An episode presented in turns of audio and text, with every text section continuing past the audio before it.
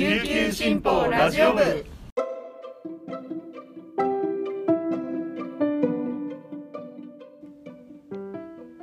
おはようございます。沖縄から届ける声の長官琉球新報ラジオ部です。2021年10月13日水曜日本日のパーソナリティはデジタル推進局の大城典子が担当します。今日の那覇の予報は雨のち曇り。最低気温26度最高気温30度となっています。そして今日はラジオ部にメッセージが届いていますので紹介したいと思います。ラジオ部の皆さんこんにちは。クーリー大好きさんこんにちは。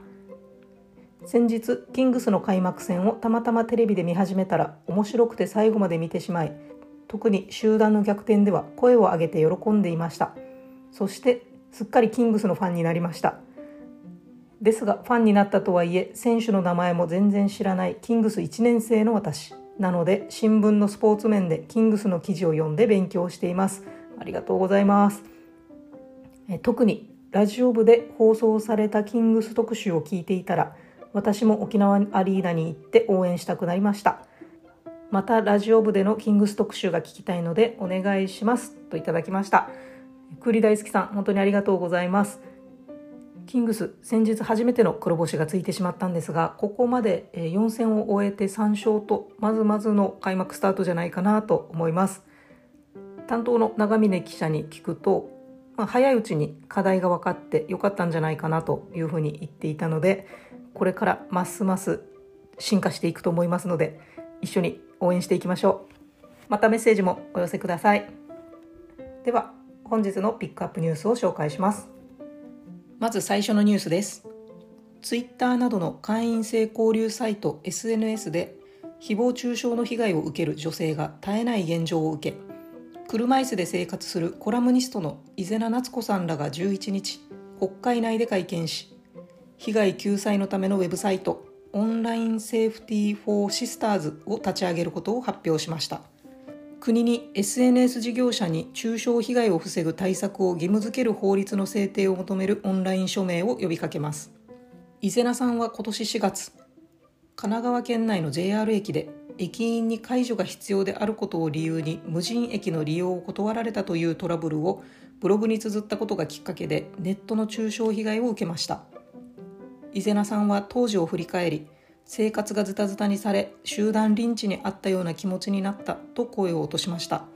現在までにツイッター上でのデマや中傷は4万5000件以上。大手ポータルサイトヤフーのコメント欄には約8000件の書き込みがあるといいます。伊是名さんは女性が安心して SNS を利用できる社会の構築をと訴えました。次のニュースです。那覇市の商業施設パレット雲地ビルの正面に掲げられたからくり時計が老朽化により撤去されることが決まり12日に解体工事が始まりました。1991年4月のパレット雲地開業時から那覇市の中心を見つめてきた時計はもう動きません。このからくり時計はシチズン製の特注品7本のパイプを組み合わせた構造で高さは9メートル。設置当時は国内最大級でした。パイプの中には流装姿の人形のほか那覇市の姉妹都市である宮崎県日南市中国の福州市ブラジルのサンビセンテ市アメリカのホノルル市の民族衣装を着た人形が隠れていて定時になるとパイプの下から登場し芭蕉布や短茶名などの曲に合わせて踊りました。からくり時計は12日に解体用の足場が組まれ周囲からは見えにくくなっています。14日に文字盤を外し18日の週からは本格的な解体作業に入ります。作業は今月中に終わる見込みだということです。次のニュースです。新型コロナウイルスの影響で沖縄独自の食文化であるヒージャー料理に携わる業者が苦境にあえいでいます。このヒージャーは沖縄の言葉でヤギのことを指します。沖縄では新築祝いなどの際にヒージャー汁の鍋を大勢で囲むのが定番ですがコロナ禍で人が集まる機会が激減し消費が落ち込んでいるためだといいます。汁物や刺身を振る舞う居酒屋も長らく休業や時間短縮営業を強いられていて精肉店は注文が入らないと嘆き生産農家からは価格が下がる一方だと窮状を訴える声が上がっています。鶏や豚肉などに比べて焼肉を調理する過程は少ないため外出自粛に伴う巣ごもり需要も限定的だといいます。主な買い手である精肉店や飲食店の需要が激減したため競りの価格が低迷する一方だといいます。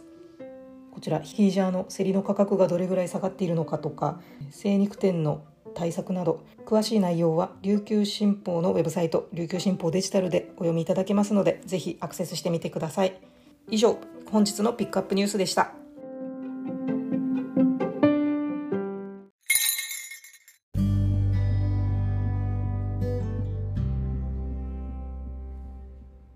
続いては記者のおすすめ記事を紹介する一押し記者解説のコーナーです今日の解説はこの方ですあ、おはようございます。えっと暮らし報道グループ、えっと那覇南部班の吉田です。えっと主に浦添市とえっと西原町を担当しています。えっと今日はよろしくお願いします。よろしくお願いします。なんかのっぺりした挨拶であ始まりましたが、えっと今日吉田さんに紹介してもらうのが、あの浦添市が県内初の性の多様性を尊重する社会を実現するための条例というのをえ1日10月1日ですね施行してでそのそれに伴って始まったパートナーシップ制度で一組のカップルが宣誓証明書を交付されたという記事についてちょっと聞いていきたいと思います。よろしくお願いします。はい、よろしくお願いします。とまずこれ県内初の条例ということなんですけど、はい、えっと、はいこのえっと条例は、はいえっと今年の3月の浦添市議会で、えっと可決された条例で、はいえっと柱として主に2つあって。うんこの今話が出たその、えっと、パートナーシップ制度の導入、つまりこの性的マイノリティの、えっと、カップルをうん。その公にあのパートナーですよっていう認めろ、はい。認めるその制度とあとはそういう性的マイノリティの方をに対してそのいわゆるカミングアウトの強要したりとかそういうのをはい禁止したりするのも盛り込んだまあ条例、うん。でこれが3月に可決されて、はい。えっと、この10月1日から、えっと、施行されたということで、まあ、それでそのスタートとなった1日にはい。この、い、わゆる第1号となはい。る一組のカップルがうん。宣誓証明書を提出したっていう、あの流れです。これまでも那覇市で、まあ、2016年にレインボー那覇宣言が出されたり、はい。まあ、他の市町村でも例えば男女共同参画の中にこのセクシャルマイノリティのことも盛り込まれてるっていうケースもあったと思うんですけど、今回のこの条例というのは何が違うんですか？あのまあ、浦添でも2017年にはい。そのレインボー浦添都市宣言っていうのをやって、この性の多様性を認め合う、えっと、町になりましょうっていうその宣言だったんですけども今回の条例はそれより一歩踏み込んで、はい。性の多様性を認めつつ、うん。その性の多様性を認めない行為はやめましょうっていうその禁止行為をそのはい。盛り込みましてそこはやっぱり他の市町村とは、うん。あのまあ、ちょっと違うと言いますか、うんうん。あの全国的には、えっとえっと、県内で初めてなんですけど、はい。えっと、全国でいうと、えっと、3番目。うんうんうん最初に1番が、えっと、岡山県の、えっと、総社市。これが令和元年ですかね。はい。で次に三重県のいなべ市。はい。で、えっと、3番目にこの浦添市っていう、うまあ、全国でもやっぱり非常に珍しい、うんうんえっと、条例というになりますね、やっぱりこの条例にするっていうのがちょっとハードル高いそうですね。やっぱ浦添でも本当ですと、えっとえっと、2020年に、うん。あの一度そのこの条例案を提案するっていうふうになったんですけど、やっぱりそのパブリックコメントとかでやった時にやっぱ反対意見とかもあったりとか、うん。そこで結局その市長の、はい。えっとまあ、松本市長の判断で時期あの焦燥ということで、はい。えっと、その導入が見送られた、経緯があって、うん。まあ、その時市長としてはやっぱりその社会の理解とか、その辺とかやっぱりそういうちゃんとまだ議論が足りないっていうふうにおっしゃってたのでで今回やっぱりその市長は宣誓証明書更新が非常にその喜んでいたので、はい。非常に画期的だなとは思うんですけど、市長にとってもまあ思い入れのあるうん。条例、この1年間でじゃあどんな議論をしてきたの時期尚早だって言われてたのがじゃあ1年後に可決されたっていうのはどういう問題がクリアされたんですか、あのまだやっぱり基本的にその学校、はい。えっと、市役所、うん。あと議会うん。あと企業ですね、はい。そういったところにやっぱりそのその講話を持ったりとか、うんうんうんパンフレット配ったりとか、世の中にこういうその性的マイノリティゆえがゆえにその苦しんでる方がいますよっていう、うんうん。そういうあの周知活動をやっていて、はい。それずっと1年やってて、まあ、それがやっぱり実を結んだっていうのが一番、うんなるほど。ちょっと受け入れられる土壌を土壌を作ってでその3月の議会でも全会一致っていうふうに持っていったので。でただ、まあ、条例ができてからさらにもっとその企業とかに対して市としてもっと広報活動を続けるっていう方針ですね。この条例の中にある禁止条例というのはどんなことを禁止してるんですか？まずさっきお話ししたようにそのその人が、えっと、性的マイノリティであることをその告白することを禁止したりとかですね、そのあとはやっぱり性的マイノリティであることを理由にその差別したりとか、そういったことを基本的にまあ禁止、まあ、いや普通の人と同じように接しなさいっていう、あのことですね。このとってもねこの大きな一歩として歓迎したいなっていう気持ちの一方で私も身近にこのいわゆるセクシャルマイノリティの友達とかがたくさんいるので、このパートナーシップ制度だったり条例に対してちょっと、うん、なんていうのかな懐疑的な見方をする友達もいて、この形だけじゃないから、はいはい。結局実効性が伴うっていうことが一番大事かなと思うんですけど。うん。そうですねやっぱり、まあ、その市の担当に聞くと、うん。まあ、今回その記事に取り上げたはい。伊是名さんとその笹川さんが第一号ですけども、はい。えっと、現時点でじゃあ他のそのカップルうん。がじゃあそういう問い合わせとか、うん。一応何件か一応あるみたいなんですよね、うん。ただまだ、えっと、正式に申請はしてないんですけども、やっぱりそこがやっぱりどうやってそういう方々が、うん。その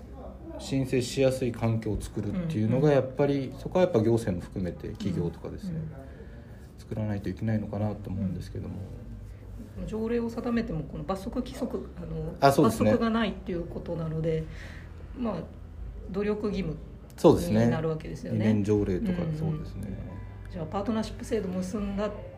からじゃあそこからさもっと先にって考えると、ん。例えば病院でどこの病院に行ってもうんちゃんと夫婦として扱ってくれるのかとかそ,、の辺のハードルをなんかクリアしていかないといけないのかなって。そうですね、うん。あのまあ県内の企業でも例えばうん JTA さんとか、はい。えっと、沖縄銀行さんですとかね、うん。とかちょっとずつその例えば JTA さんだと例えばその夫婦と同じようにうん。そのマイルを、えっと、譲渡したりとか、うん。そういう取り組みとかやっているんですけども、うん。で一応今回その、えっと、条例を受けて、えっと、市も、えっと、企業に対して、はい。えっと、その紙をその、えっと、送ってて、うん。例えばそのハラスメント防止の徹底や、はい。えっと、その性自認に配慮したトイレや更衣室の環境整備、うん。で、えっと、福利厚えー福利厚生制度の適用とかですね、はい。そういったことをやっぱり企業に働きかけていうんうん。ますので、やっぱどうしても施行されてすぐじゃあ社会が変わるかっていうと、うんそうはいかないんですけども、はい。やっぱちょっとずつそういう行政の働きかけもあって、やっぱ企業も変わっていければなと思いますね、そこは。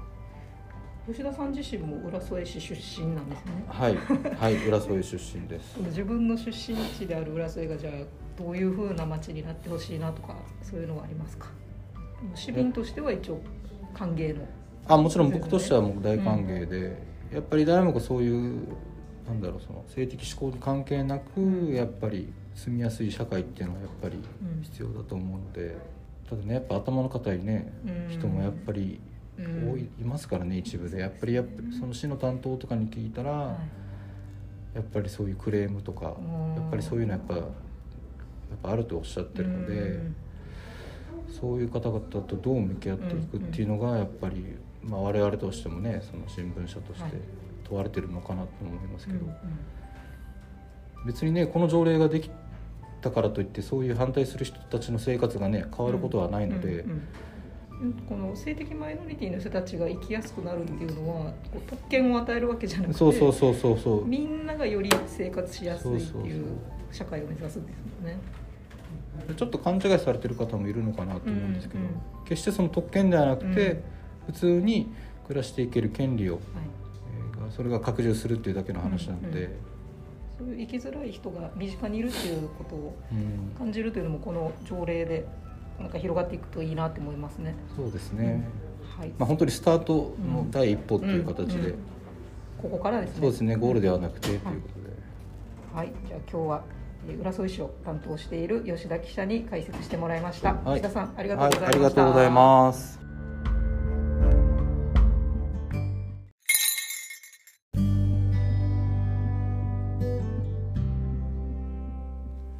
はい、いかがだったでしょうか。今日は浦添市でスタートした県内初の条例について解説してもらいましたこの条例がゴールではなくてスタートだという吉田さんの言葉は本当にその通りだなと思いました。浦添だけではなくて、えー他の市町村も議会などで性の多様性に関する議論を目にすることが増えてきたように思います。えー権利を認める認めないという議論から一歩踏み込んで人権を尊重される人が増えるような実効性のある仕組みづくりが広がって沖縄が先進権になるといいなと心から願っています。それでは最後までお聞きいただきありがとうございました。今日も一日頑張っていきましょう。チューンチバティチャビラ屋台